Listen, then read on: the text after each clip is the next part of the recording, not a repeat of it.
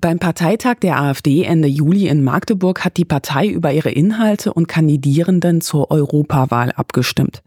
Der Ton ist rau und laut und radikal. Zwar hat der rechte Flügel offiziell schon vor längerer Zeit seine formelle Auflösung bekannt gegeben, doch die dort vertretenen Positionen finden längst breite Zustimmung in der Gesamtpartei.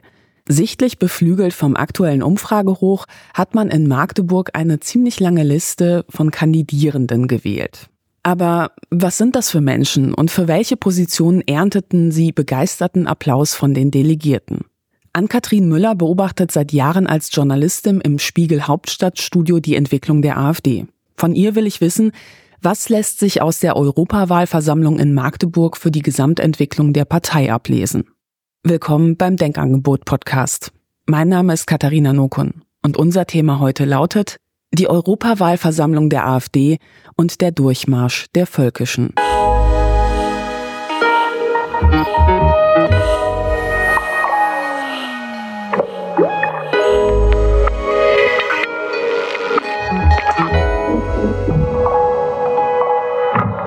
Ja, liebe Ann-Kathrin, ich freue mich sehr, dich heute hier im Podcast begrüßen zu dürfen. Sag mal, wie viele AfD-Parteitage hast du eigentlich dir in den letzten Jahren anschauen müssen? Ja, danke für die Einladung erstmal. Und ich habe mir tatsächlich recht viele angeschaut. Also die Bundesparteitage alle und äh, dann so ein paar Landesparteitage, entweder digital oder auch mal vor Ort.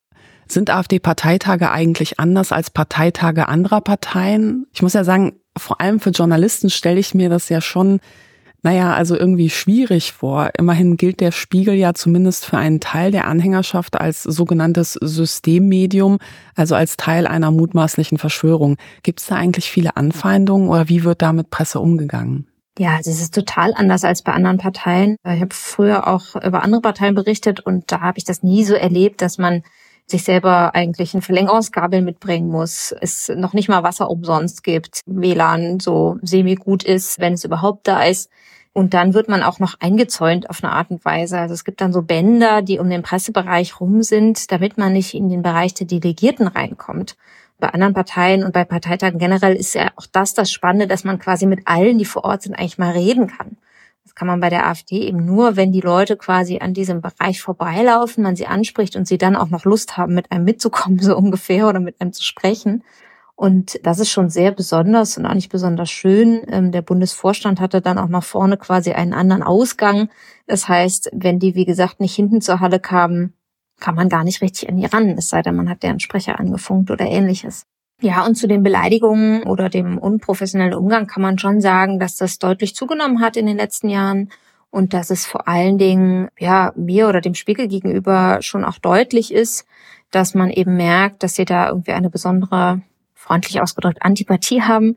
Der Parteichef ließ sich sogar dazu hinreißen, in der Parteitagshalle mich irgendwie anzuflaumen, lautstark vor AfDlern und Presseleuten, dass ich keine Journalistin sei, sondern Aktivistin. Und ja, gab auch noch andere Versuche, mir da irgendwie zu zeigen, wie wenig gern man mich hat. Aber gut, wenn das das Verständnis von Pressefreiheit ist, dann sollen sie das mal so machen. Was waren das für Versuche, wenn ich fragen darf? Naja, wenn man dann irgendwie merkt, wie auf Twitter dann dagegen agitiert wird oder wie einem dann Sprüche zugerufen werden oder man mal deutlich sich jemand einfach voreinstellt und einen abfotografiert mit der Begründung, sie machen das doch auch ständig. So eine Art von Markierung, das merkt man dann schon.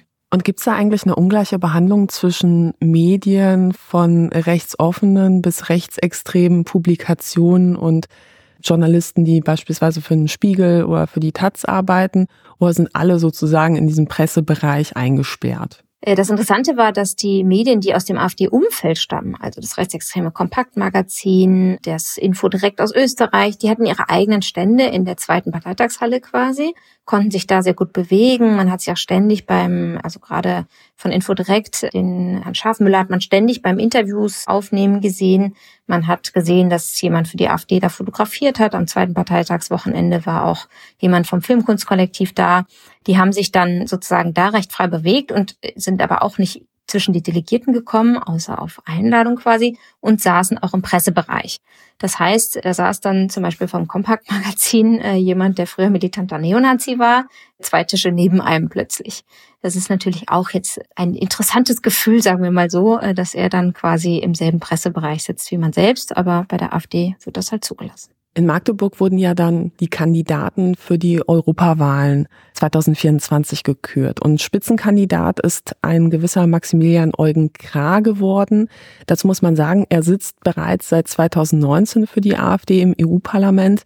Sag mal an Kathrin, was ist das für ein Typ? Also wer ist Maximilian Eugen Krah? Ja, Maximilian Krah ist tatsächlich ein Rechtsextremist, das muss man so klar sagen. Er ist jemand, der schon seit langem entsprechende Theorien und Narrative verbreitet, der gerade erst ein Buch veröffentlicht hat beim rechtsextremen Verlag und da eben Politik von rechts erklärt, so nennt er das. Er ist jemand, der einen sehr seltsamen Humor, kann man sagen, vertritt. Also er hat letztens damit ist er so ein bisschen viral gegangen, wie er quasi Dating-Tipps für junge Leute gibt und auch sein viel zitierter Satz über die Taliban, dass es gut war, dass die kamen, als der Pride Month ausgerufen wurde in Afghanistan. Solche Dinge kann man von ihm hören und er hat dann auch in seiner Bewerbungsrede entsprechende Dinge von sich gegeben. Was für Dating-Tipps kriegt man von der AfD, wenn ich fragen darf? Und richten sich die eher an Männer oder an Frauen? Sie richteten sich an junge Männer und ehrlicherweise eher an die Insel-Communities. er hat nämlich so Sachen gesagt wie schon länger keine Freundin gehabt, dann macht dies folgendes jenes und zwar schau keine Pornos, sei rechts und noch allerlei andere Dinge dann klappt's auch mit der Freundin. Das hat er für TikTok produziert, wo er sehr viel unterwegs ist. Und da merkt man eben, wie er versucht, so in verschiedene ja, Communities am Ende auch reinzukommen. Und war das klar, dass er es als Spitzenkandidat packen wird? Oder gab es da auch andere Kandidaten, die sich Hoffnung gemacht haben? Also es war so, dass tatsächlich im Vorfeld des Parteitags es verschiedene Gruppierungen gab, die ja Listen gemacht haben, wen sie favorisieren würden für verschiedene Positionen oder für die Top 10 oder Top 15, je nachdem. Und da war er immer mit dabei. Es gab schon auch Kritiker, weil er ist jetzt in der Fraktion, er sitzt ja jetzt schon im EU-Parlament, ist ja schon auch zweimal suspendiert worden, weil er sich nicht an die Fraktionsgeflogenheiten gehalten hat. Beim einen gibt es Betrugsvorwürfe, bei dem anderen geht es darum, dass er nicht Marine Le Pen, mit der er in einer Fraktion ist in Europa, sozusagen beworben haben soll, sondern ihren Konkurrenten in Frankreich, in rechtsextremen Seymour. Und ähm, da gab es dann eben Sorge unter manchen AfDlern, naja, wenn der jetzt schon aus der eigenen Fraktion irgendwie mehrfach bestraft wurde für Dinge und dann auch noch eh ein Typ ist, der für Skandale sozusagen ja offen ist, ähm, vielleicht kriegen wir dann im Wahlkampf Probleme. Man hat dann überlegt, den Kandidaten von der Nummer drei zum Beispiel mit ihm zu tauschen. Aber am Ende war es so, dass sowohl der Bundesvorstand als auch Björn Höcke sich für ihn als Spitzenkandidat in der Eins ausgesprochen haben und der wurde es dann auch. Das heißt, man hat kein Problem damit, jemanden auf Platz eins kandidieren zu lassen, der halt so Skandale an der Backe hat wie Betrugsvorwürfe und dass er einen Kandidaten rechts von Marine Le Pen empfohlen hat. Offenkundig nicht. Er hat dann auch ein ziemlich gutes Ergebnis bekommen, dafür, dass er dann auch noch einen Gegenkandidaten hatte. Man muss einfach sagen, dass die AfD inzwischen begriffen hat, dass Skandale ihr nicht wirklich schaden. Also es gibt einzelne wenige, die dann noch mal so ein bisschen für Stirnrunzeln offenbar sorgen, weil man sich anguckt, dass die Donbass-Reise dann sozusagen sowohl intern als auch extern so kritisiert wurde. Aber grundsätzlich fährt man eher so ein bisschen so eine Trump-Strategie, dass man sagt, wir scheißen auf alles, um das jetzt mal sehr platt zu sagen. Und wir sagen einfach, dass alle, die uns kritisieren, sozusagen Teil des politisch-medialen Komplexes sind und ähnliches. Das sind ja so Worte, die die AfD da benutzt. Und Gibt es da nicht kritische Fragen? Also ich kenne das so von Aufstellungsversammlungen, bei denen ich war, dass man da halt durchaus auch gegrillt wird. Das hieß bei uns auch Grillen. Ne? Und dann hat man durchaus unbequeme Fragen bekommen. Ne? Also manchmal nette Fragen von Leuten, die einen mochten und dann halt auch einem sozusagen die Redezeit geben wollten, wo man sich präsentieren kann. Aber da kann ich mir doch vorstellen, wenn so etwas im Raum steht, dass es da durchaus vielleicht auch hitzig zugehen kann. Also ist das wirklich so, dass alle so damit d'accord sind und sagen so, whatever? Also bei der AfD war es jetzt so, dass man sieben Minuten Redezeit hatte und dann zwei Fragen gestellt bekam, auf die man maximal eine Minute antworten durfte. Und auf die konkreten Fragen bei Kra kann ich mir jetzt ehrlicherweise gar nicht so sehr erinnern. Es sind so viele Leute angetreten an zwei verschiedenen Wochenenden. Ähm, aber es war grundsätzlich so, dass diese Fragen auch immer ganz gut bestellt wurden. Also dass eben Leute aus dem eigenen Lager eben so Gefälligkeitsfragen gestellt haben. So, sag mal, was wäre denn dein erstes Projekt? Oder du bist ja schon bekannt dafür, dass du das und das ganz toll machst. Wie würdest du diese Fähigkeit denn dann in Brüssel einsetzen? Ich glaube, das gibt es auch bei anderen Parteien, vielleicht nicht ganz so plump, aber das war einfach sehr deutlich spürbar da in Magdeburg bei der Europawahlversammlung von der AfD. Und da hat Gra eben das dann entsprechend auch parieren können. Er hat vor allen Dingen ja auch diese ganzen Vorwürfe schon vorweggenommen. Er hat in seiner Bewerbungsrede direkt gesagt, Freunde, es ist so toll hier zu sein, weil die letzten Wochen waren hart. Ich wurde so mit Dreck beschmissen aus den eigenen Reihen. Es war ganz schlimm. Und wer das bespielt, der hilft nur dem System und ihr müsst mich jetzt wählen, um sozusagen, denn wenn es mich heute trifft, kann es euch morgen treffen, wenn die Leute aus der eigenen Partei mit so einer Dreckschmeißerei durchkommen sozusagen. Er hat quasi alle, die, die nicht ganz entschieden waren, dass sie gegen ihn sein wollen, so für sich mitgenommen, indem er sagt, seht ihr morgen, sonst seid ihr halt dran. Das ist auch auf jeden Fall aufgegangen. Und was hat er inhaltlich eigentlich in seiner Rede so gesagt? Hat er beispielsweise auch irgendwie dargelegt, was so seine inhaltlichen Schwerpunkte sind? Also hat er eher ein rassistisches Framing oder eher ein Anti-LGBTIQ-Framing? Oder wie schaut das bei ihm aus? Oder sagt er offen Deutschland raus aus der EU? Nein, das hat er so nicht gesagt, obwohl er auch Anhänger derjenigen ist, der sagt, und das steht ja jetzt auch im offiziellen Programm, das Projekt der EU ist gescheitert. Man muss etwas Neues finden, eine Art Bund zwischen den Ländern, mit denen man sich irgendwie wohlfühlt.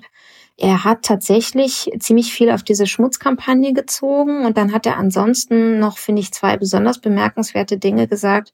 Das eine rund um Volk und Identität. Also er hat quasi die zum Volk erklärt, wo er sagt, wenn man in die Fotoalben guckt, unsere Väter und Großväter und die so aussehen wie wir, also ich paraphrasiere jetzt ein bisschen, das ist sozusagen das, was er als ja, Familievolk sonst was identifiziert hat. Und auch, dass wenn man deutsche Märchen und deutsche Lieder hört, dass dann es sozusagen da die Identität sei, wenn man die sozusagen wiedererkennt.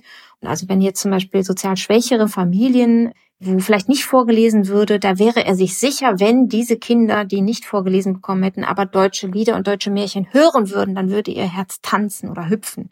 Also das war so die Erzählung, die er da so geprägt hat, sozusagen, dass wer sich mit deutschen Märchen, deutschen Liedern identifiziert, das sind die Personen, die er sozusagen als Teil des Volkes identifiziert. Das heißt also etwas ganz anderes als ein Passdeutscher, so wäre das andere Wort, was die AfD gerne benutzt. Das heißt auch anders als das, was gerade Rechtsgrundlage in Deutschland ist. Also schon ein rassistisches Menschenbild. Also finde ich schon, dass man das so auslegen kann. Genau. Und ein sehr geschlossenes sozusagen Menschenbild, wo man eben durch Migration, Integration eigentlich sich gar nicht reinfügen kann. Und das andere, was ich wirklich bemerkenswert fand, ist, dass er eine Rede gelobt hat, die am Tag davor beim Parteitag war, also mein lieber Schwan, so wie der Kollege davon gestern geredet hat, mit Mut und Leidenschaft müssen wir dafür sorgen, dass wir dahin kommen. Und was hat dieser Kollege gesagt? Der Kollege kam aus Bulgarien. Es gab Gastredner an dem ersten Parteitagstag, also an dem Freitag vor zwei Wochen. Und da hat dieser Bulgare eben gesagt, äh, Herr Kostadinov, dass Deutschland gerade eine schlechte Stellung sozusagen habe in der Welt und dass man alles daran setzen müsse, und das könne nur die AfD tun, dass man wieder eine Großmacht werde über Europa hinaus. Also er möchte, dass Deutschland eine Großmacht wird über Europa hinaus. Und am Tag drauf stellt sich der Spitzenkandidat der AfD für die Europawahl hin und sagt, ja, Mut und Leidenschaft, damit wir dahin kommen. Also auch er möchte Deutschland als Großmacht über Europa hinaus wiedersehen. Und wir wissen alle, wo wir das Wort Großmacht herkennen. Und ähm, das war schon sehr klar und sehr deutlich, ähm, wenn man das eben dann sich nochmal anhört, was der Bulgarer eigentlich gesagt hatte, was gerade vorschwebt. Und wie sieht eigentlich der Rest der Liste aus? Also man muss ja sagen, wenn morgen das EU-Parlament neu gewählt werden würde und die AfD mit den heutigen Zustimmungswerten punkten könnte, dann würden ja ungefähr so um die 20 Leute, würde ich sagen, ja, ins EU-Parlament einziehen. Was wären das für Leute und was vertreten die für Positionen?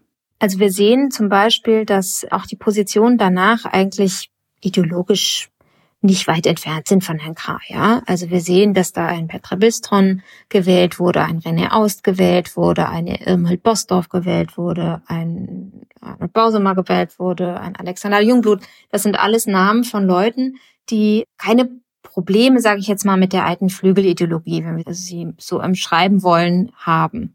Also mit Herrn Bistron habe ich tatsächlich eine Vorgeschichte. Also da gab es mal einen Post auf Social Media, der ist mir bei der Recherche aufgefallen. Da hat jemand das SA-Logo gleichgesetzt mit einer anderen politischen Organisation. Also man kann sich denken, aus welchem Lager, die man damit halt schlecht machen wollte. So nach dem Motto irgendwie die Linken sind halt die neuen Nazis. Und ja, das habe ich dann halt bei der Polizei gemeldet. Das ist halt ein Typ, der solche Arten von Social Media Grafiken macht. Ne? Also so hart, hart rechter Flügel, würde ich sagen. Genau, also seine Rede war auch wahnsinnig durchzogen von rechtsextremen Verschwörungserzählungen. Also er hat zum Beispiel behauptet, dass da eine globalistische Elite, wo wir beide wissen, das ist ein Codewort für eine antisemitische Verschwörungserzählung, die quasi nur die verstehen, die das schon mal irgendwie gehört haben oder sich darunter irgendwie was vorstellen können, die versucht uns hier unten quasi, also die da oben gegen uns hier unten, uns zu versklaven dass sozusagen das Monster EU da irgendwie Gift am Sickern sei. Also es lauter solche Bilder, ganz viel gegen Migration. Es war äh, wirklich herausragend im negativen Sinne. Er ist auf Platz zwei eingezogen. Dann kommt mit René Aust jemand, der so nach außen sehr viel, ja, bürgerlicher irgendwie aussieht, sich sehr freundlich, sehr jovial gibt, sehr viel lächelt, mit allen spricht, aber enger Höcke-Verbündeter ist, seine Rede auch sehr laut und sehr kämpferisch gehalten hat, da irgendwie so Sachen gesagt hat wie, kein Migrant, den wir hier nicht haben wollen, der darf sich dieses Land zur Heimat machen und so, als wenn das jetzt irgendwie künftig die AfD alleine entscheidet, wen man die haben will oder nicht.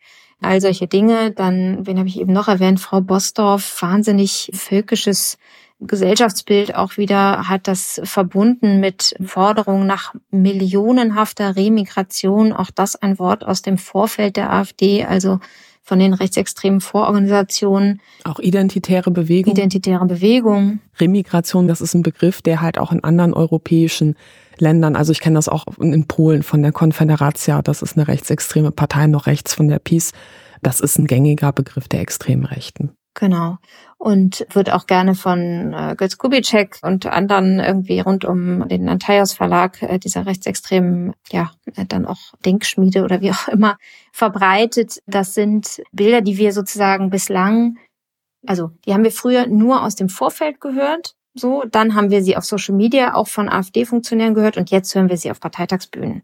Das hat sich nämlich verschoben. Also was früher sozusagen man versucht hat, in einem anderen Rahmen sozusagen immer mal wieder zu droppen, irgendwie mal wieder zu platzieren, ist jetzt halt einfach offen auf der Parteitagsbühne angekommen.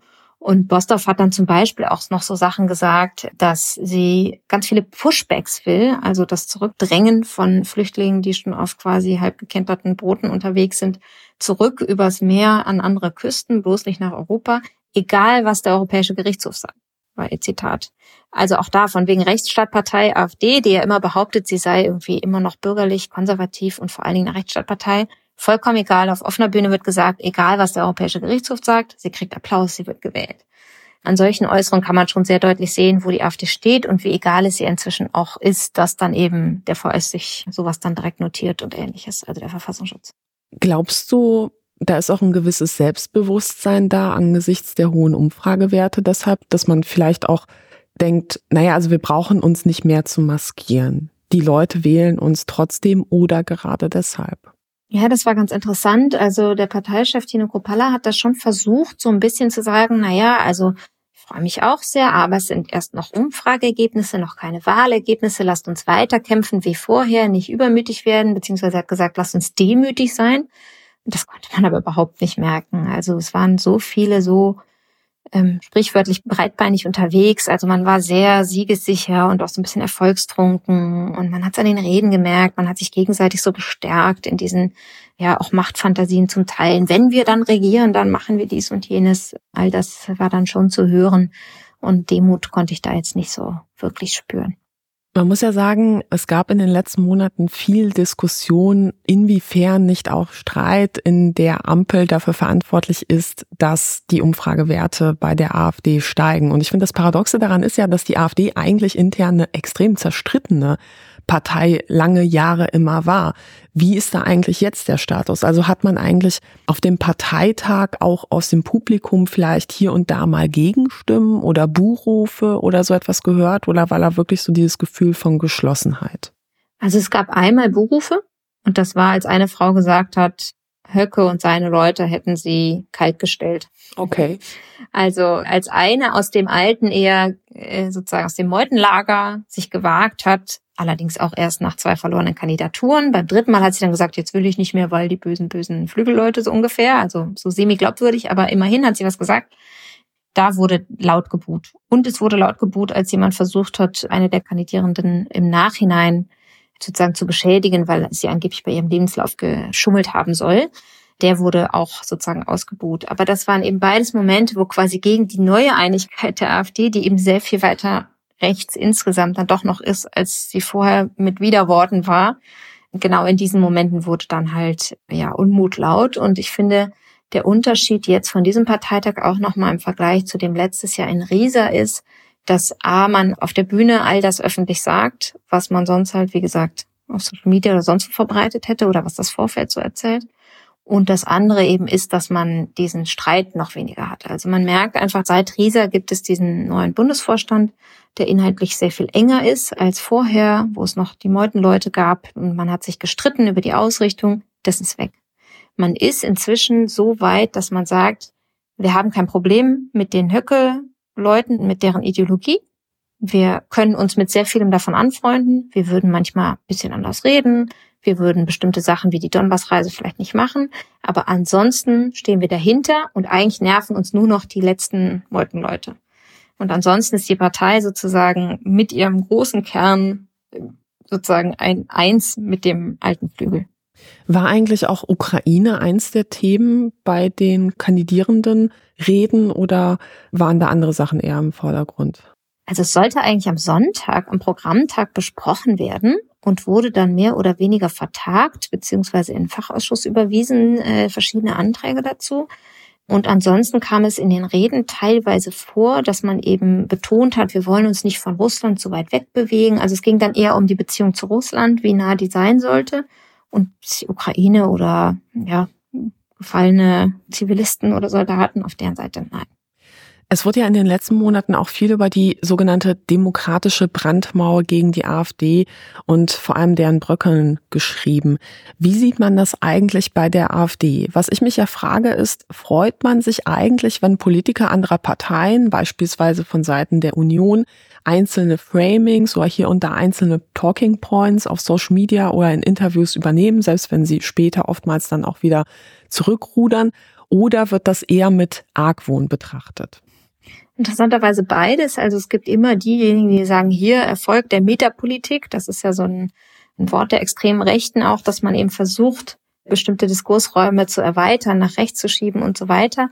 Und da ist es eben so, dass ja, sie sich dann freuen, wenn bestimmte Worte übernommen werden, bestimmte Debatten übernommen werden. Und gleichzeitig haut man aber auf die CDU wahnsinnig doll drauf. Die sind nur die Steigbügelhalter für die linksgrünen, versifften Faschisten oder was auch immer. All diese Äußerungen gibt es. Aber war Kranich selbst auch mal bei der CDU? Ja, da gibt's auch alte SPDler, alte CDUler. Ich glaube, Tino Kropalla war auch bei der Jungen Union. Also die haben natürlich in Teilen schon eine Vorgeschichte. Und trotzdem stellt man sich dann eben hin und sagt, die CDU heute ist ja ganz viel linker als die früher. Und auch das ist ja Teil ein, warum man sie in großen Teilen als rechtsextrem identifizieren kann, ist ja, dass sie eben erklärt, alle anderen Parteien sind ein Problem, nur wir können noch irgendwas retten. Also dieses sozusagen sich darstellen als die einzigen, die dieses Land vom Untergang retten und so, das ist ja Teil dieser Erzählung. Und deswegen ist die CDU auch immer was Schlechtes. Und da vielleicht nochmal einen Schritt zurück, weil du das eben so mit dabei hattest bei der Frage, dass viele ja behaupten, die Ampelparteien seien mitschuld am Erfolg der AfD. Also was man schon attestieren kann, ist, dass es natürlich Verunsicherung gab, jetzt nach all diesen Krisen, nach dann eben auch dieser Streiterei in der Ampel. Was machen die da eigentlich? Kümmern die sich gerade noch darum, das beste Regieren zu schaffen oder nur darum, sich gegenseitig irgendwie zu bekämpfen? Das hilft auf jeden Fall nicht, kann man sagen. Aber natürlich sind nicht die, die bei der letzten Bundestagswahl noch komplett demokratisch gewählt haben und sich als Demokraten identifizieren, jetzt plötzlich irgendwie antidemokratisch und sagen, ich wähle ohne Probleme eine demokratiefeindliche Partei sondern da ist mehr passiert. So, das sind einfach Leute, die entweder nie diese Abgrenzung nach ganz rechts außen hatten oder die schon länger auch auf bestimmte verschwörungsideologische Erzählungen vielleicht reinfallen. Oder es sind Leute von der Ampel und so macht die Grafik, finde ich, eher Sinn. Und da gibt es auch Experten, die das ähnlich sehen. Es sind Leute sicherlich von der Ampel abgewandert, zum Beispiel zur CDU und aber auch Leute von der CDU zur AfD abgewandert, weil die CDU ja seit Monaten immer wieder AfD-Narrative aufgreift und damit aber ja auch das Signal sendet, ach so, die AfD erzählt das ja schon länger als wir, also hat die bestimmt recht. Dann nehmen wir mal das Original. Also so macht die Wählerwandlung sozusagen viel mehr Sinn, als dass jemand, der jetzt, also die Grünen sinken ja und die AfD steigt, aber es werden einfach nicht massenhaft Leute, die vorher sich als Grüne so. Nee, das, das ist schon klar. Wird mich auch sehr wundern. Ich glaube, das Argument war eher, dass Menschen, die eher ja so eine autoritäre Sehnsucht haben, dass die schlechter mit unterschiedlichen Meinungen und so kann man Streit ja auch durchaus auslegen. Ja? Also Streit kann ja auch als Diskussion geframed werden oder als Entscheidungsfindung, dass die das eher als etwas sehen, das möchte ich nicht. Dass dann eher so diese Sehnsucht ist nach dem starken Mann an der Spitze, nach einer eher autoritären Partei, die sagt so, wir sagen, wo es lang geht, wobei dann natürlich auch immer ja rechtsoffene Einstellungen mitspielen, ähm, Hang zu Populismus, vielleicht ein Hang zur Verschwörungserzählung. Also, dass jemand nicht von heute auf morgen nur, weil er mit, weiß nicht, dem Heizungsgesetz oder anderen Sachen unzufrieden ist, dann halt sagt, ich wähle jetzt AfD. Ich glaube, das ist den meisten schon klar. Ja, obwohl in der Debatte war das schon so, ne, dass das immer so gesagt wurde. Wegen des Heizungsgesetzes sind die Leute unzufrieden mit der Regierung, geht zur AfD. Und auch das Wort Protestwähler ist einfach wieder so häufig benutzt worden, mhm. obwohl es eigentlich politikwissenschaftlich nicht trägt, beziehungsweise nur dann, wenn man es als eben zwei Arten von Protestwählern sieht, so wie die Politikwissenschaft das auch tut. Die einen sind die, die wirklich wegen eines Projekts, was ihnen so sehr auf den Zünder geht, jetzt sagen, okay, ich muss jetzt ein gegenteiliges Ding wählen. Das sind die, die man vielleicht relativ einfach dann zurückbekommt mit Übergangsfristen oder was auch immer beim Heizungsgesetz oder indem man das ermildert. Ähm, und dann gibt's eben die anderen, die sozusagen schon aus Protest generell gegen die anderen Parteien. Genau, das sind ja die Systemparteien. Den kann ich ja nicht vertrauen. Genau die wandern dann schon eher nochmal stärker zur AfD. Und dann gibt's aber schon auch eine große Stammwählerschaft der AfD. Auch das sieht man eben in den ganzen Studien, wer sich wie nah der Partei fühlt und so. Und das ist eben mehr als die Hälfte derjenigen, die jetzt in den Umfragen das angeben. Und die kriegt man auch so schnell nicht zurück. Und an denen sollte man sein Handeln dann auch nicht ausrichten als politische Partei. Und wie sieht das eigentlich mit der Zusammenarbeit mit anderen Parteien aus? Wie schaut das eigentlich derzeit im EU-Parlament aus? Und da sitzen ja halt auch Leute drin, die sich von der AfD auch teilweise mit einem großen öffentlichen Krach abgewendet haben. Gibt es da auch internationale Kooperation? Also man kann deutlich sehen, dass in den letzten Monaten und auch Jahren es verstärkt versucht wurde, da eben mehr Vernetzung hinzubekommen zu äh, anderen europäischen und auch internationalen Rechtsaußenparteien dass es zum Beispiel Richtung FPÖ oder anderen Parteien sehr viel mehr Vernetzungstreffen gab, dass man sich mehr austauscht. Kickel hat jetzt zum Beispiel beim Parteitag auch eine Videobotschaft geschickt, die dann abgespielt wurde. Wer ist Kickel? Äh, Herbert Kickel von der FPÖ. Sorry. Für alle deutschen Hörerinnen und Hörer. Kickel ist der Chef der FPÖ in Österreich und steht auch gerade in den Umfragen ziemlich gut da. Und bei der AfD träumt man schon davon, dass er demnächst Kanzler in Österreich wird. Ähm, und der hat eine Grußbotschaft geschickt, in der er dann auch erklärt hat, also mit Alice Weidel und Tino Kopala, den AfD-Chefs, macht die AfD ein ganz tolles Ding und ähm, auch da wieder rechtsextremes Narrativ. Sie würden irgendwie, genaue Formulierung weiß ich gerade nicht, aber da auch den Sumpf trockenlegen und das erkrankte, sozusagen das modrige Gewässer, genau, das hat er gesagt, also fast Höckgespräch. Das modrige Gewässer würden sie quasi durchwühlen und sozusagen wieder gesunden lassen und so. Also das war schon auch deutlich und so, so hat man das eben auch. Also es waren auch AfD-Vertreter zum Beispiel in Ungarn, zuletzt bei so einer Konferenz dieser CEPAC, wo man sich eben versucht hat zu vernetzen ähm, oder es auch geschafft hat, sich zu vernetzen. Es gab auch eine Reise zuletzt zu so Trump-Supportern in den USA und so. Also da merkt man, dass sie deutlich versuchen, sich da immer weiter enger zu vernetzen. Es gibt aber auch schon seit Jahren zum Beispiel, gab es immer mal wieder Treffen mit Steve Bannon, dem ehemaligen Trump-Berater und so weiter. Also da gibt's gibt's einiges. Und wie ist das eigentlich auf Bundesebene? Es wurde ja jetzt auch ein erster hauptamtlicher AfD-Bürgermeister ins Amt gewählt. Es gab ja vorher auch einen Wechsler, meine ich.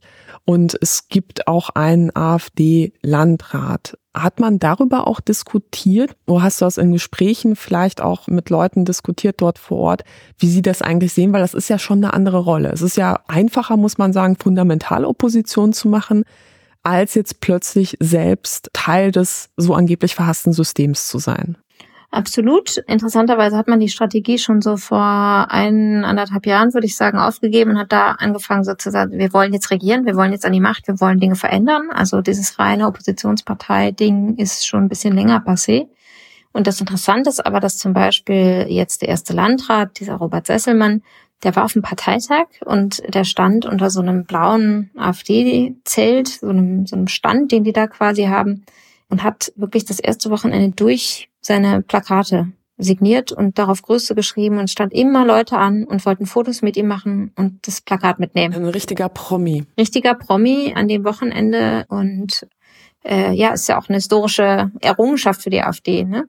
Und so hat man ihn auch behandelt. Der mhm. erste hauptamtliche Bürgermeister war nicht vor Ort, zumindest habe ich ihn nicht gesehen, hat auch nicht signiert.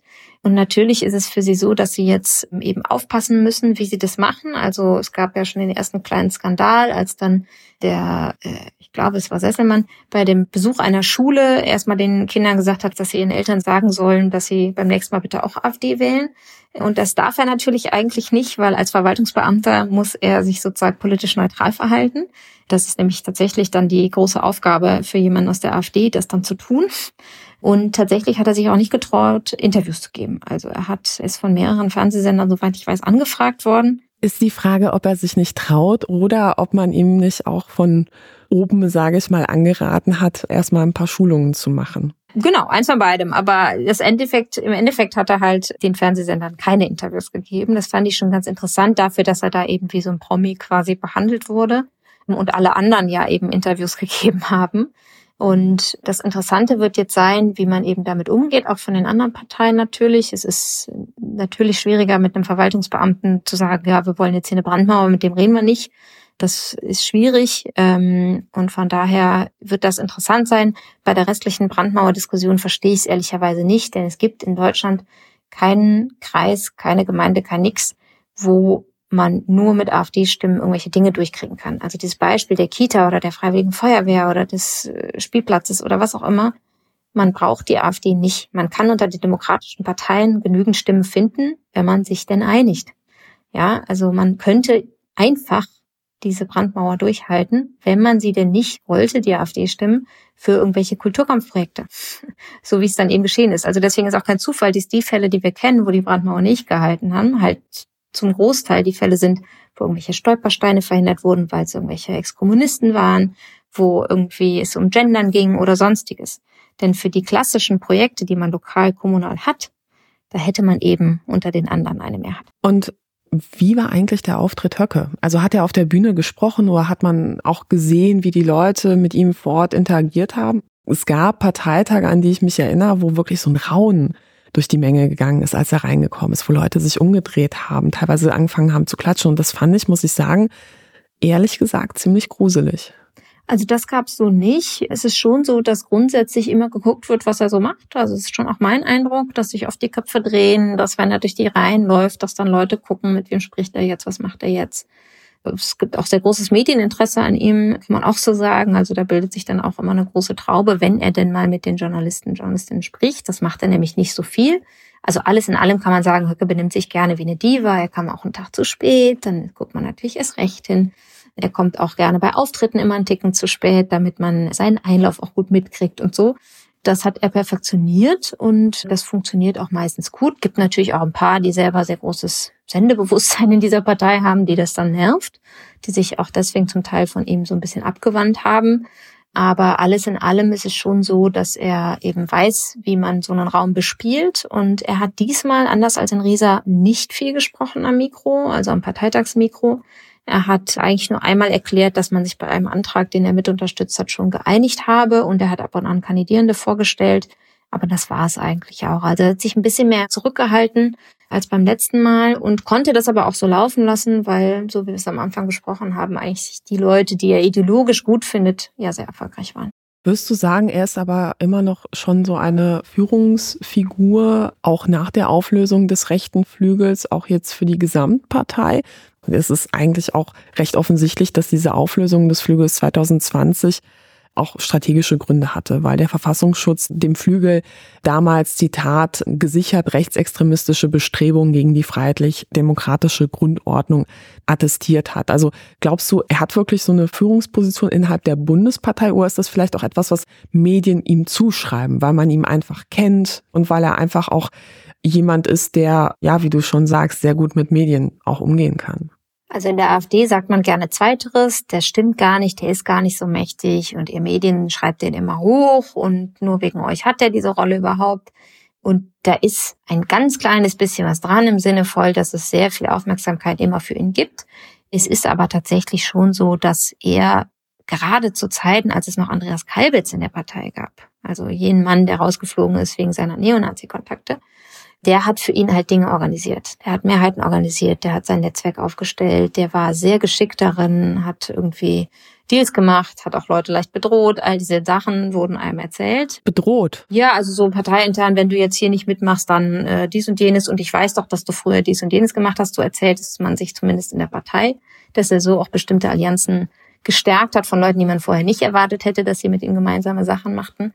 Und da war er aber ein sehr geschickter Strippenzieher. Und dass er aus der Partei raus ist. Warum ist er aus der Partei raus? Er ist am Ende rausgeflogen, weil Jörg Meuthen noch eine Mehrheit, eine Ein-Mann-Mehrheit in dem Bundesvorstand hatte und also Meuthen hat auch, ist der alte Parteichef, der inzwischen auch raus ist aus der Partei. Ganz früher war er gegen Kalbitz, dann hat er aber auch mit Kalbitz gedealt, um auf Listenplatz eins damals für die Europawahl vor fünf Jahren zu kommen.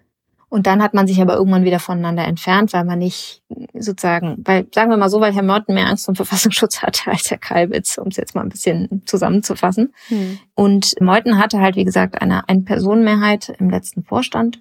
Und da hat er eben mit durchgesetzt, dass als dann immer neue Sachen rauskamen über Neonazi-Kontakte von, Andreas Kalbitz, hat er dann am Ende gesagt, okay, dann machen wir jetzt ein Parteiausschlussverfahren und das war auch erfolgreich weil Kalbitz eben nicht nachweisen konnte, dass das alles gar nicht stimmt, was man ihm da so vorgeworfen hat. Und am Ende ist es so, dass das fehlt im Sinne von klare Mehrheiten organisieren. Das hat man auch jetzt gemerkt. Es gibt irgendwie ein paar Zerwürfnisse im alten Flügel, ähm, einzelne Streitigkeiten zwischen Höcke und anderen, die früher Obmänner für den Flügel waren und solche Sachen. Also der war ja sehr streng organisiert. Es gab immer pro Land ein Obmann, der dann die anderen Leute unter sich organisiert hat und so. Es war ein sehr autoritäres System, offenkundig. Aber es ist schon so, dass dadurch, dass die Denke von Höcke und die Worte von Höcke jetzt sich so quasi Mainstream in der Partei sind, ja, also das Wort hassen die ja, aber nehmen wir das mal, das ist ja jetzt der Mainstream in der Partei. Das konnte man ja auf der Bühne wirklich gut beobachten. Also ich finde auch dieses, was du erzählt hast von Kram mit den Kindern und mit den deutschen Märchen, das hätte ich mir tatsächlich auch gut in der Höcke-Rede vorstellen können. Genau, das ist grundsätzlich das, was man dann auch in Schnellroder lernt. Da sitzt Götz Kubitschek, ein enger Freund von Höcke, der eben auch mit Kra zum Beispiel einen Podcast immer wieder aufnimmt. Also da sieht man eben, wie das auch personell zusammenhängt. Ich weiß jetzt gar nicht, ob Höcke und Kra persönlich so dicke sind, aber eben über Kubitschek sehr gut vereint.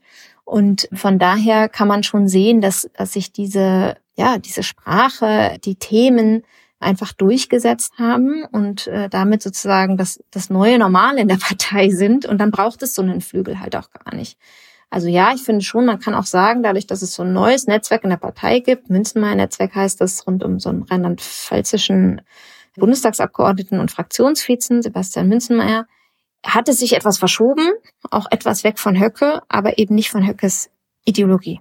So. Und das ist, glaube ich, das, was am Ende auch zählt, denn es geht ja am Ende auch gar nicht so sehr um die Einzelperson, sondern darum, was eben die Gesamtheit der Partei vertritt. Und es gab ja in den letzten Tagen und Wochen viel Kritik auch am MDR, weil Höcke dort ein ausführliches Sommerinterview gegeben hat. Hierzu muss man sagen, da werden halt Spitzenleute von allen Parteien befragt und in Thüringen steht die AfD bei 34 Prozent, ist auch im Landtag. Und Höcke führt ja auch die Partei auf Landesebene und im Landtag an. Ähm, hältst du das für berechtigt, ihn einzuladen, weil er eben diese Position hat? Oder würdest du sagen, na ja, also diese Kritik, so jemanden einzuladen, der so oft sich so problematisch, völkisch, rassistisch geäußert hat, da ist was dran und das sollte man einfach nicht tun? Also ich finde, unabhängig von Höcke muss man sich grundsätzlich mal die Frage stellen, ist es wirklich so, dass der Rundfunkstaatsvertrag sagt, dass man jede Partei, die ein, ein Parlament gewählt wurde, gleichwertig behandeln muss? Muss eine Demokratie, die sich wehrhaft nennt, sozusagen den Demokratiefeinden auch noch eine Bühne bieten? Ich finde, das würde ich erwarten, dass das ARD, ZDF und MDR und wer auch immer das mal klären lassen über ein Gutachten oder sonst wie oder es einfach mal drauf ankommen lassen, es mal nicht machen und dann gucken, was passiert. Um nämlich eben mal klarzuziehen, also ich meine, Björn Höcke gilt seit Jahren als gesichert rechtsextrem.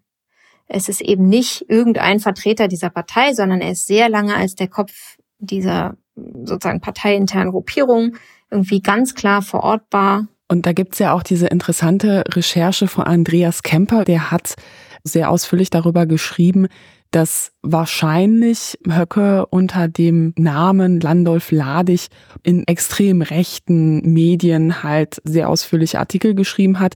Und da muss man sagen, wenn es nicht stimmt, ne, also hätte der mit Sicherheit Andreas Kemper in Grund und Boden geklagt. Bis heute ist bei Andreas noch nichts eingegangen. Und da muss man sagen, also Höcke hat höchstwahrscheinlich auch vorher schon Verbindungen zur rechtsextremen Szene gehabt. Was ja total gut dazu passt, wenn man sich anguckt, was in seiner Familie sonst so an rechtsextremem Gedankengut oder Holocaust-leugnendem Gedankengut offenbar existierte. Also da gab es auch schon Medienberichte zu. Und das Interessante bei Land Vladig ist eben, dass da sehr viel NS-Sprache benutzt wurde. Er hat jetzt auch im Interview mit Phoenix eine NS-Analogie gebracht. Er macht das immer wieder.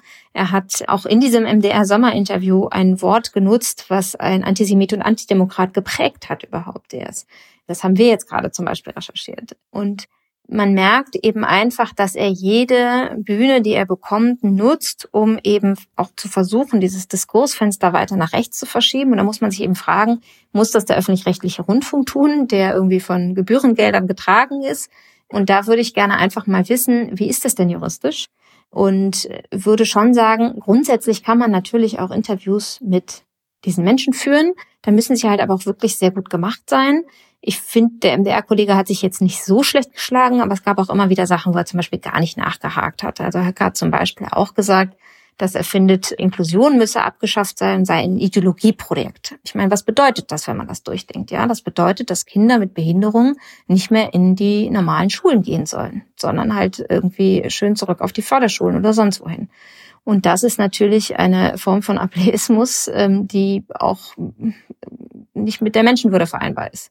Denn ich meine, es gibt eine Gesetzeslage, man hat sich eben hinter eine UN-Resolution gestellt, 2009 schon, dass man eben sagt, jedes Kind hat das Recht auf Inklusion. Und all diese Dinge, all diese Versuche, eben Normen, Werte zu verschieben, Diskurse zu verschieben, da muss man eben sehr, sehr, sehr gut gewappnet sein, wenn man denn solche Interviews führt. Ja, aber sag ich mal, wenn man sich jetzt so auf die Gegenposition stellen würde, käme ja sofort das Argument so, naja, aber wenn wir sie nicht einladen, dann werden sie sich als Opfer darstellen und das nützt ihnen ja noch viel mehr. Das machen sie ja trotzdem. Also ich meine, sie werden eingeladen, sie sagen trotzdem noch, sie sind die Opfer, seit Jahren. Ja, also ich meine, sie waren mehr in Talkshows, sie waren weniger in Talkshows, sie waren wieder mehr in Talkshows. Sie wurden eingeladen, sie wurden nicht eingeladen. Es ist egal. Die AfD sagt das einfach ohnehin man merkt das auch daran, ja, da hatte ich so einen Aha-Moment jetzt nochmal auf dem Parteitag, äh, gab es auch einen AfD-TV-Stand und da wurden auch Interviews mit diesen Politikern geführt und da wurde dann am Ende oft so gesagt, so, das war jetzt mal ein gutes Interview, so stellen wir uns das irgendwie vor. Und die Art der Fragen. AfD-TV, ja super. Parteien interviewen sich selbst. Genau. Und die Art der Fragen war halt so, ja, was würdet ihr denn mal tun? Und ja, super Vorschlag. Also es war sozusagen ein rein bejahendes, null kritisches Art der, Befrager, der Fragerei. Also das ist sozusagen in den Augen vieler AfDler guter Journalismus. Stichwortgeber. Stichwortgeber, Raum geben für irgendwelche Vorträge, nicht irgendwie einmal kritisch hinterfragen, was damit gemeint ist oder so das ist halt das, was sie erwarten. Das werden sie ja eh nicht bekommen. Das heißt, selbst wenn sie eingeladen werden, beschweren sie sich ja, dass sie mal eine Nachfrage bekommen oder dass sie mal unterbrochen werden. Was alle anderen Politiker auch werden, im Übrigen. Also da braucht man sich nur eine Sendung Markus Lanz anzugucken. Ja, da wird man auch ständig unterbrochen, genau. Also die Opferhaltung ist einfach Teil der großen AfD-Erzählung und deswegen kann man sich darauf irgendwie, finde ich, nicht so zurückziehen, dass ja, die AfD könnte ja dann, naja, die AfD wird eh, also sie wird es so oder so ausnutzen. Sie wird es, wenn sie die Bühne kriegt, ausnutzen, sie wird es ausnutzen, wenn sie sie nicht bekommt. Aber glaubst du vielleicht auch, dass die hohen Umfragewerte in einzelnen Bundesländern dazu führen, dass man vielleicht auch sich Sorgen macht bei den Rundfunkanstalten oder halt, also ne, das glaubst du, da ist einfach auch ein gewisser Druck da, dass man einfach ja sieht, die die Mehrheiten in diesem Land verändern sich. Wir können nicht einfach sagen, wir laden sie nicht ein oder wir gehen sehr stark in bestimmte Themen rein, machen da kritische Nachfragen. Ja, weil man vielleicht auch einen politischen Druck befürchtet. Also es gab ja tatsächlich in den letzten Monaten manchmal auch Vorfälle, wo ja ein gewisses Agieren der Union kritisiert wurde und dann halt auch öffentlich-rechtliche Medien massiv angegangen worden sind von einzelnen Politikern. Absolut, der Druck ist da, ähm, weil natürlich auch Teile von bürgerlichen Parteien da jetzt irgendwie mitmischen und sozusagen der AfD da in Teilen zuneigen im Sinne von, lasst sie doch irgendwie mal mitmachen oder lasst sie uns doch so entzaubern, dass sie jetzt irgendwie dann sich da auch zeigen können. Ich finde es ganz interessant. Ich habe letztens mal versucht, ohne das jetzt eins zu eins vergleichen zu wollen, aber rund um die NPD gab es diese Debatten nicht, als die im Landtag saßen. Ähm, zumindest habe ich nichts dergleichen gefunden. Kann sein, dass zu dem Zeitpunkt das Internet da noch nicht so viel reingeschrieben wurde, aber man kann, finde ich, wenn man jetzt zum Beispiel Thüringen als klar erwiesen rechtsextremistisch vergleicht mit eben der NPD im Landtag in MacPom oder so, da kann man schon sehen, da hat dann jetzt irgendwie, haben dann ARD und ZDF auch nicht gesagt, ja Mensch, das waren so und so viel Prozent, jetzt müssen wir aber mal.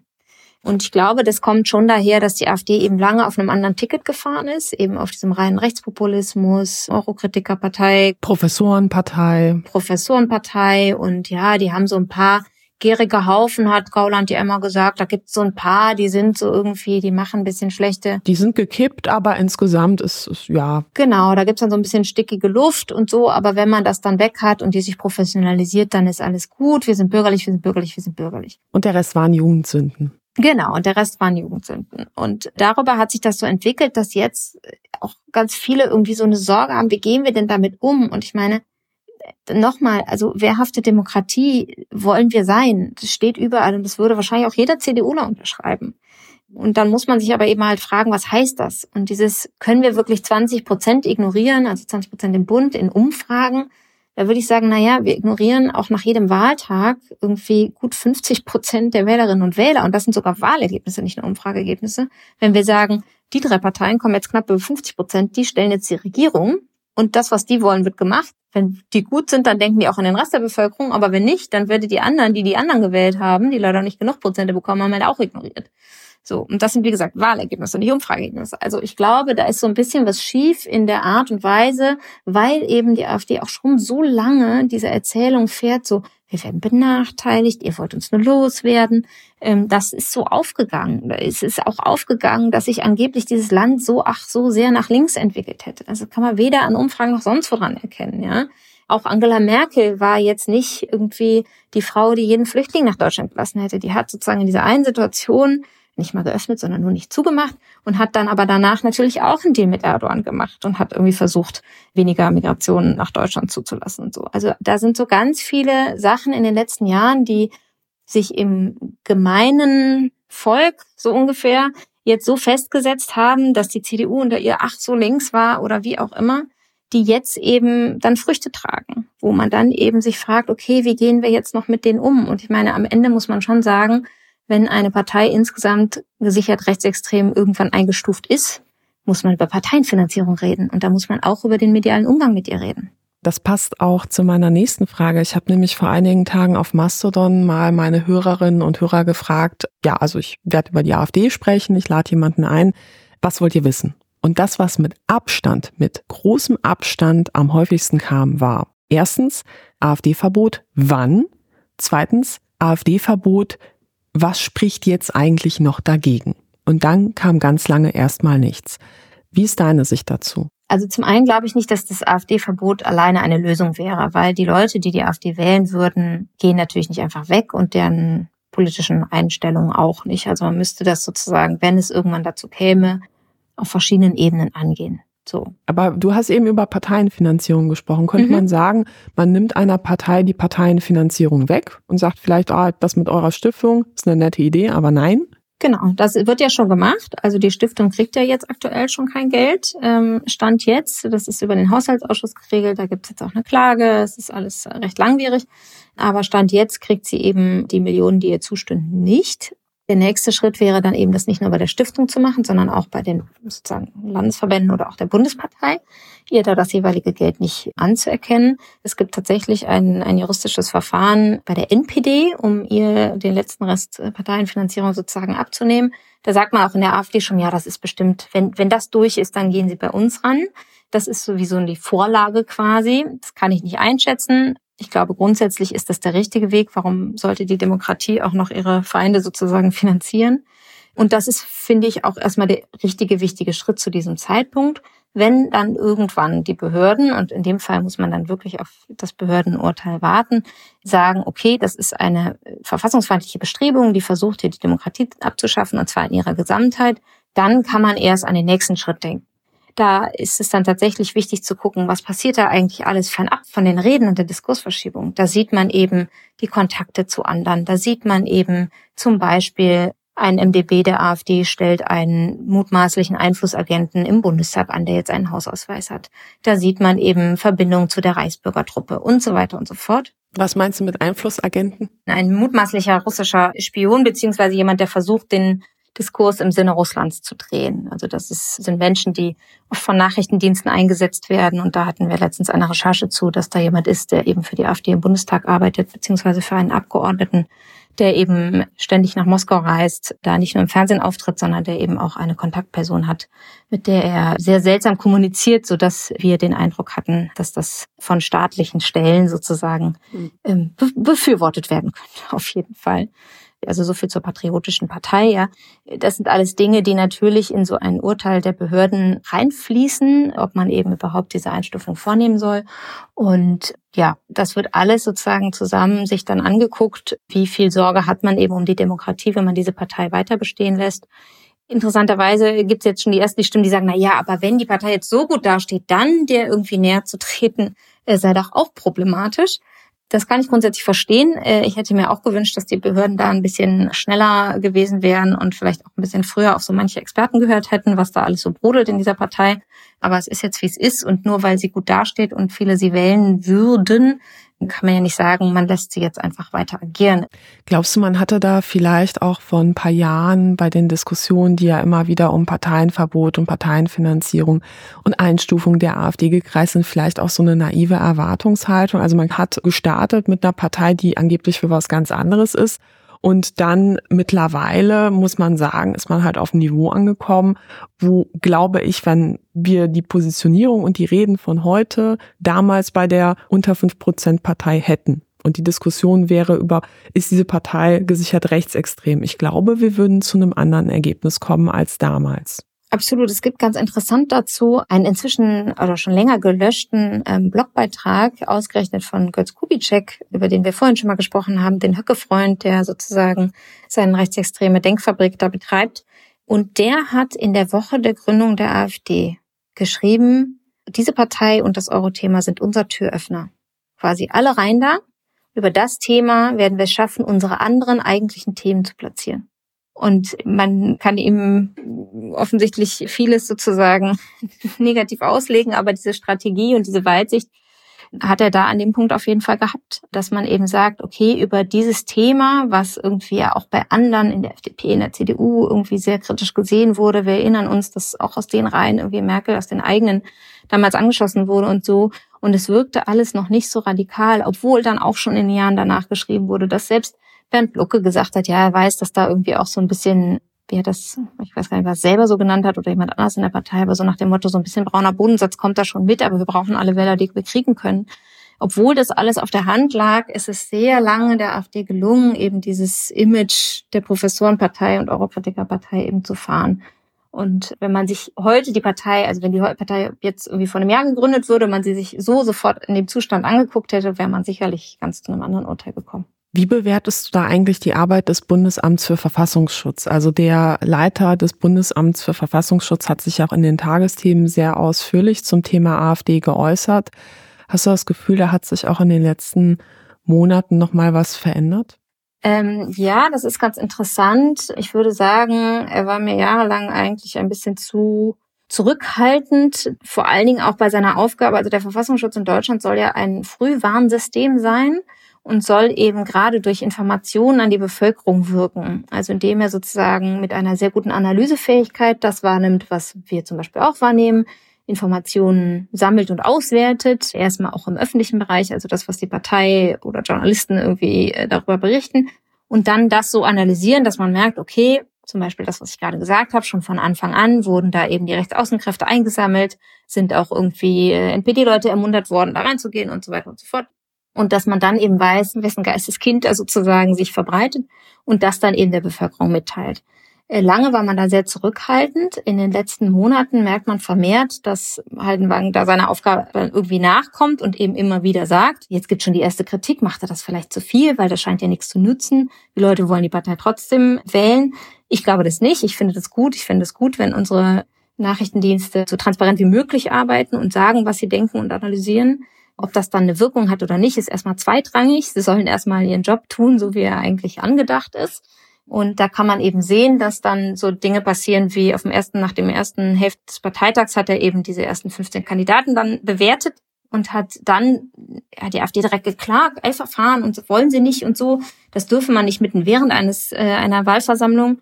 Und dann hat er eine Stillhalteerklärung abgegeben, bis es dann quasi over war, der Parteitag oder die Wahlversammlung, und hat das dann einfach wiederholt. Ich glaube, da haben einige Kandidaten mit sogenannten Jugendsünden beziehungsweise einfach einer strammen rechtsextremen Vergangenheit ganz schön gezittert, oder? Also das Interessante ist, dass sie nach außen so tun, als wäre es ihnen total egal, was der Verfassungsschutz mhm. inzwischen sagt, sondern sich eher so freuen. Also es gibt sogar jetzt so äh, Taschen, die sie tragen mit gesichert rechtsextrem und so. Wirklich, auf dem Parteitag? Auf dem Parteitag habe ich die nicht gesehen, aber beim Sommerfest von dieser Denkfabrik, über die wir schon gesprochen haben, gab es die oh. auf jeden Fall, wurden die extra gedruckt. Ähm, auf dem Parteitag hat sich jemand so eine Maske von Haltenwang so vors Gesicht gehalten und dazu gesagt, er lasse sich nicht vorschreiben, was er sagen darf und nicht. Also es wird sozusagen so inszeniert als, haha, wir sind so die Widerstandskämpfer so ein bisschen. Und das ist so das öffentliche Bild. Nach innen hört man dann doch immer wieder, dass es schon noch ein paar Leute gibt, die sich Sorgen machen, was das eben in der Konsequenz bedeuten kann, vielleicht Parteienfinanzierung oder ähnliches. Oder Beamte auch, die in der Partei sind. Beamte auch, sind viele Beamte tatsächlich schon raus inzwischen. Viele mit Jagdscheinen sind offenbar auch schon weg. Denn der nächste Schritt, zum Beispiel die JA, wurde ja auch hochgestuft, auch wenn der Verfassungsschutz das gerade nicht sagen darf. Also JA ist junge Alternative, die Jugendorganisation. Genau, der AfD-Nachwuchs. Und das darf der Verfassungsschutz gerade auch nicht mehr sagen wegen einer Klage, äh, bis das Verfahren beendet ist. Aber da ist dann der nächste Schritt, wenn das dann gerichtlich bestätigt ist, sicherlich irgendwann äh, sich anzugucken, wer da wen Waffenschein hat und ob diese Waffen alle angemeldet sind und so weiter. Also da gab es schon Austrittswellen, die auch mit dem VS begründet sind. Das heißt aber, übrig geblieben sind auch die, die sich da weniger Sorgen machen. Mhm. Und das merkt man eben auch. Du bist ja auch bei Veranstaltungen in unterschiedlichen Bundesländern der AfD. Redest du eigentlich auch mit Menschen, die jetzt direkt auch von dem Rassismus der AfD vor Ort betroffen sind und beispielsweise sagen, ich mache mir Sorgen, ich weiß nicht, wie lange ich hier noch wohnen bleibe? Also mein Job ist natürlich vorrangig zu verstehen, was in dieser Partei passiert und mit wem die AfD gemeinsame Sache macht und welche Erzählungen sich da verbreiten und so weiter. Aber natürlich ist es so, dass ich immer wieder auch Zuschriften bekomme oder vor Ort dann mal bei einer Gegendemo bin oder sonst wie irgendwie mit Menschen in Kontakt komme, die sagen, Mensch, ich habe wirklich Angst. So, was soll ich denn machen, wenn die immer weiter an Macht bekommen? Und es gibt auch so Momente, wo man merkt, die sind jetzt so siegestrunken, dass sich das auch jetzt schon zeigt, auch wenn sie noch gar nicht in Amt und Würden sozusagen sind, dass man eben merkt, dass sie ja irgendwie sehr aggressiv auch auftreten, dass sie eben zeigen wollen, wie siegessicher sie sich sind. Und da finde ich, wird auch oft zu wenig hingeguckt, wie eben sich Menschen mit Behinderung zum Beispiel gerade fühlen müssen, wie mhm. sich Menschen mit Migrationsgeschichte gerade fühlen müssen, wie sich Jüdinnen und Juden vielleicht fühlen, dass man all diese Dinge einmal mitdenkt und sich überlegt, okay, was macht das eigentlich mit denen, wenn man merkt, 20 oder 34 Prozent in Thüringen Du gehst dann ja über die Straße und du guckst deinen Nachbarn an und du fragst dich, wo steht der eigentlich? Wo steht der eigentlich nächstes Jahr nach der Wahl beispielsweise und was bedeutet das alles für mich? Genau. Und da das ernst zu nehmen und nicht zu verlachen, weil man selber sich vielleicht in einer besseren Position fühlt oder nicht so viel Angst vor der AfD haben muss, erstmal, ähm, weil man vielleicht eben nicht nur Passdeutscher ist, sondern irgendwie auch in seinen Fotoalben irgendwie die Großeltern ähnlich aussehen oder wie auch immer, um das nochmal äh, von Herrn Grau aufzugreifen, dann ist das, glaube ich, was, wo wir mehr hingucken sollten und das ernst nehmen sollten und auch als sozusagen Demokraten irgendwie versuchen, zumindest einen, einen schützenden Wall irgendwie aufzubauen. Das kann ich nur voll und ganz unterstreichen. Liebe Ann-Kathrin, vielen Dank für diese Einblicke und deine Arbeit. Es hat mich sehr gefreut, dass du dir die Zeit genommen hast, heute bei mir in der Sendung zu sein. Sehr gerne, danke dir. Wenn euch dieser Podcast gefallen hat, vergesst nicht, ihn zu abonnieren, dann verpasst ihr auch in Zukunft keine Folge. Außerdem freue ich mich natürlich, wenn ihr die Sendung weiterempfehlt. Dieser Podcast wird möglich gemacht durch die Unterstützung vieler Hörerinnen und Hörer. Denn, und das ist euch sicher schon aufgefallen, hier wird aus Überzeugung keine Werbung geschaltet. Besonderer Dank geht diesmal raus an Patrick, Götz, Björn, Tobias und Nikolai. Vielen, vielen Dank auch an alle anderen. Ihr seid großartig. Alle Infos zum Thema Spenden findet ihr in den Shownotes oder auf denkangebot.org. Und damit bleibt mir nur zu sagen, Tschüss und bis zum nächsten Mal.